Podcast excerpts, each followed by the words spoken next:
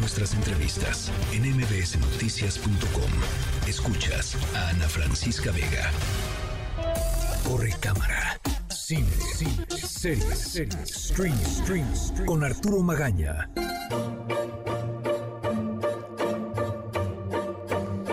Bueno, y además tenemos a Arturo Magaña en cabina. Es in the house. Es, qué emoción. Y además con esta canción que suena mucho en TikTok últimamente. Me da mucho gusto que estés aquí, Arturo. El gusto es mío, querida Ana. Buenas, buenas noches para ti y para toda la gente que nos escucha. ¿Qué tal el calor? Horrible, horrible, pero pues mira, tenemos que sobrellevarlo porque si no, pues, ¿qué podemos hacer? No, no, no. Yo digo que plantemos un árbol, este, y, y además de plantar un árbol lo cuidemos, pero eh, sí, definitivamente está tremendo el calor. Eh, y para distraernos un poquito del calor, tú traes unas buenas recomendaciones que de alguna manera, pues sí, nos quitan la mente, de la mente esta cosa espantosa en las noches de qué veo y el calor y todo mal y entonces ya apagas la tele, o sea, ¿no? Pero Sí. tú, nos, tú nos vas a dar luz. Y, y en el cine hay aire acondicionado. Ah, y en el cine ya era y acondicionado. nachos y palomitas. Y palomitas y revueltas, icy. porque la palomita revuelta dulce con salado es la onda. ¿Te gusta Me- así? Sí, sí, me gusta revolver. ¿Cuál es tu sabor favorito? O sea, dulce y salado. ¿Sí? Sí, sí. Hay unas de Pero- chetos que a mí me fascinan. Bueno, y hay unas de jalapeños increíbles. Mi gastritis no le encantan, a mí sí, pero las de chetos me hacen estornudar mucho, pero a mí me fascinan. Bueno, si ustedes van al cine y oyen a alguien estornudar sin cesar, puede Soy yo. ser que sea Arturo Magaña comiendo palomitas de chetos, en fin. Es que muy Em, buenas.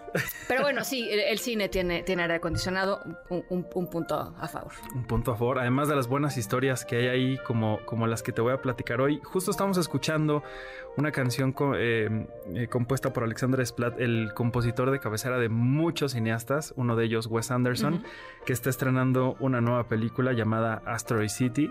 Una película que, mm, digo, ya sabemos que él es un cineasta que tiene una libertad brutal. Es decir, él ha hecho lo que se le ha dado la gana desde siempre. Y le ha salido muy bien. Eh, Claro, y la gente lo ama, yo lo amo, y, y la verdad es que siempre que hay una nueva película de él, ya sabemos lo que nos espera. Es Sí. decir, una historia profunda que nos habla de, nos hace reflexionar mucho, que está acompañada de un elenco espectacular. No hay duda de que el, cineasta que tiene en su WhatsApp a todos los, los grandes actores de Hollywood Sí. es Wes Anderson, y Asteroid City es, es prueba de ello, ¿no? Si yo les empiezo a decir quiénes están en esta película, se nos va a venir el corte y ya no vamos a poder hablar de ella. Lo cierto es que es una historia eh, realmente interesante que...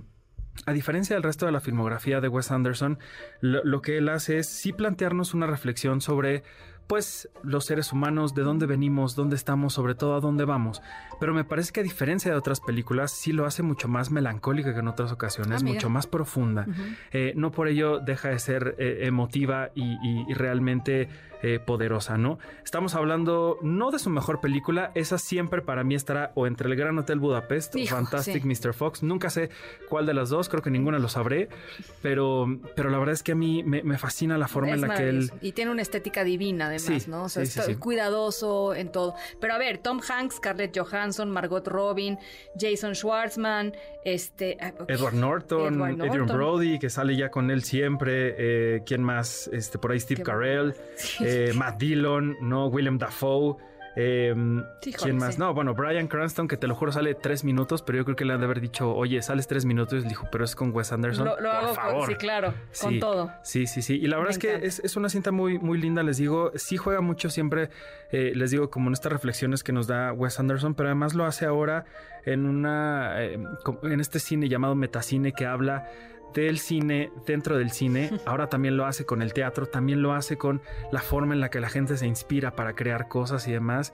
Es decir, de estas películas que si parpadeas ya te estás retrasando y ya no le estás entendiendo bien a lo que estás viendo porque son unos diálogos larguísimos Sí.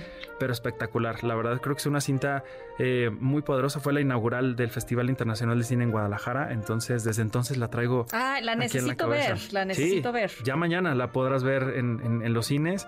Y, y bueno, si ustedes salen inspirados, eh, como todo el mundo lo ha hecho, hagan su TikTok con esta canción que está sonando, que se ha vuelto un verdadero fenómeno en, en la, en la plataforma también, esta canción. Ah, qué bien. Bueno, pues ya me la vendiste, me la vendiste toda.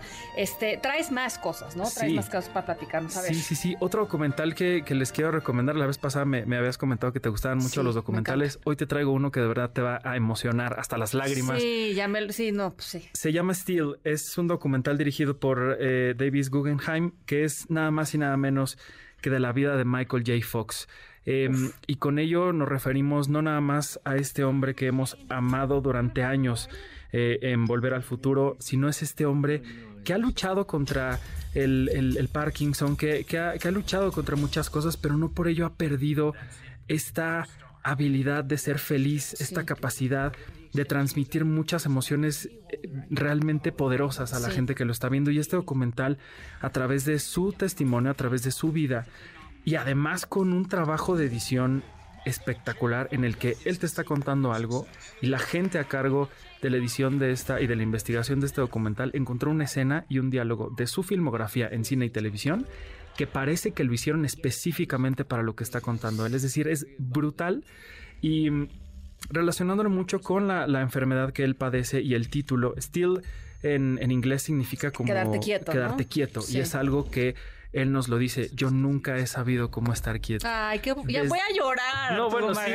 yo, perdón, pero es que de verdad desde ahí es tan emocionante porque él, narra su, infancia y cómo él corría por todos lados y, lejos de que su familia le dijera, ya estate quieto, era como de, al revés, corre más, haz lo que quieras, llega a donde quieras.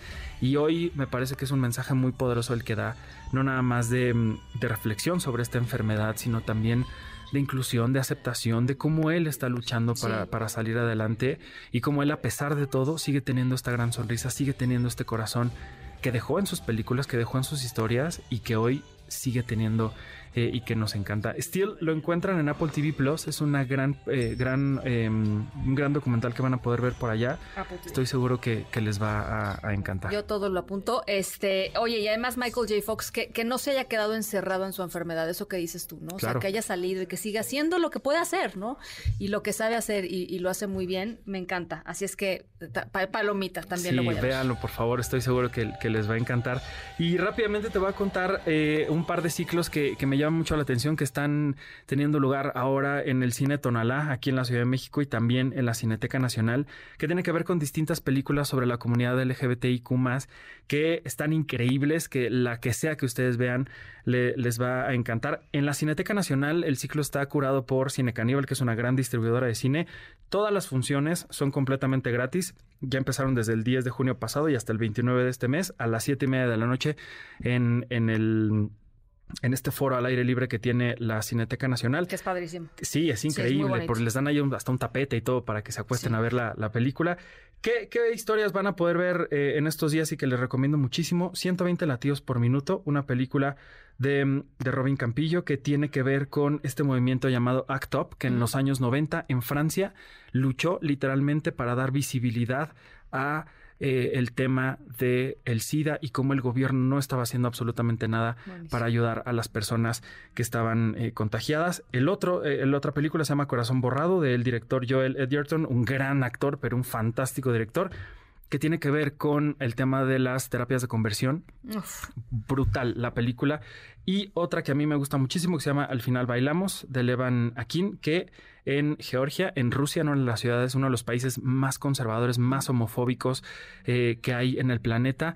Aquí un grupo de bailarines, literalmente como lo dice su título, baila para vivir, baila para salir. Eh, adelante. Este es el ciclo que está en, la Cineteca Nacional, ahí curado por Cine Caníbal. Y en Cine Tonala, ustedes van a poder ver desde películas mexicanas muy buenas que les recomiendo mucho, como El Compromiso de las Sombras de Sandra Luz López o Efímera de Luis Mariano García, hasta clásicos imperdibles como Todo sobre mi madre de Pedro. Almodóvar y el lugar, el lugar Sin Límites de Arturo Ripstein, donde van a poder ver a Roberto Cobo como la Manuela, posiblemente el personaje de la comunidad LGBT más icónico que hay en el cine mexicano y verlo en pantalla grande es, es una experiencia que les juro que no, no pueden dejar pasar. Arturo Magaña, gracias por platicar como todos los miércoles con nosotros. Gracias por venir a la cabina, por favor. Yo este, feliz. Es, es tu casa. Muchas este, gracias. Ojalá te tengamos muy seguido y te siguen en redes, ¿no? ¿Te pueden seguir en redes? Me pueden seguir en arroba Artur HD. Rápidamente tengo boletos para que vayan a una ah, premier la próxima semana. Una película llamada Post Mortem, Fotos del Más Allá. Es una película húngara de terror que les va a encantar. La función es el próximo 21 de junio a las 8 de la noche en Cinépolis Forum Buenavista. Si quieren ustedes un pase doble, escríbanme en cualquiera de mis redes sociales, arroba Artur HD, y por ahí a las primeras 10 personas se, se Ah, buenísimo. Gracias, Arturo. Gracias a ti. Noticias.